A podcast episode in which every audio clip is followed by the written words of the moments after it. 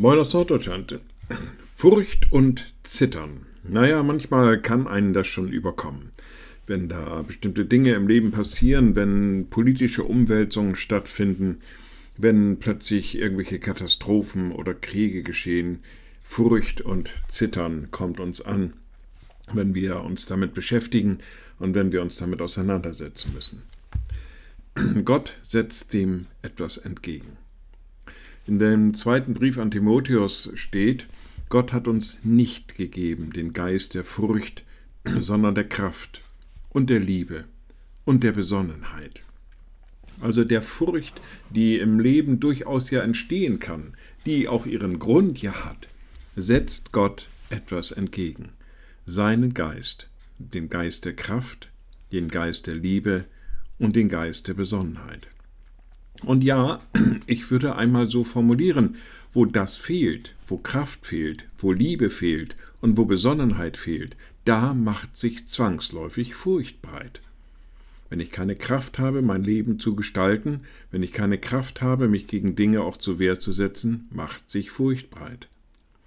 Wenn Liebe in meinem Leben nicht mehr stattfindet, wenn ich Liebe nicht mehr erfahren kann und leben kann, dann macht sich Furcht breit, davor, ungeliebt, ungewollt zu sein. Und wo ich die Kraft nicht mehr habe zur Besonnenheit, wo ich also unbesonnen in das Leben hineingeht, wo ich mich nicht mehr besinnen kann, da macht sich Furcht breit. Also Gott hat der Furcht, die uns im Leben überkommen kann, also dem gedachten, den gedachten Gefahren gegenüber, etwas entgegengesetzt. Seinen Geist, Kraft, Liebe und Besonnenheit. Und manchmal reicht es schon, sich einfach nur mal darauf zu besinnen, ohne Furcht und ohne Zittern. Liebe Schwestern und Brüder, ich lade Sie ein zu einem kurzen Gebet und anschließend zu einem gemeinsamen Vater unser. Allmächtiger Gott, guter himmlischer Vater, in deinem Geist bist du in unser Leben eingetreten. Deine Kraft, deine Liebe und die aus dir kommende Besonnenheit mag unser Leben stark machen, sicher machen und mag die Furcht ein wenig dämpfen. Und wir bitten dich von ganzem Herzen, du mögest uns nahe sein in all diesen Dingen. Wir beten gemeinsam, unser Vater im Himmel, dein Name werde geheiligt, dein Reich komme, dein Wille geschehe, wie im Himmel, so auf Erden.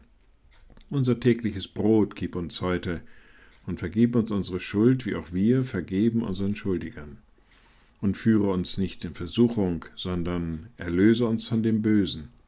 Denn dein ist das Reich und die Kraft und die Herrlichkeit in Ewigkeit. Amen.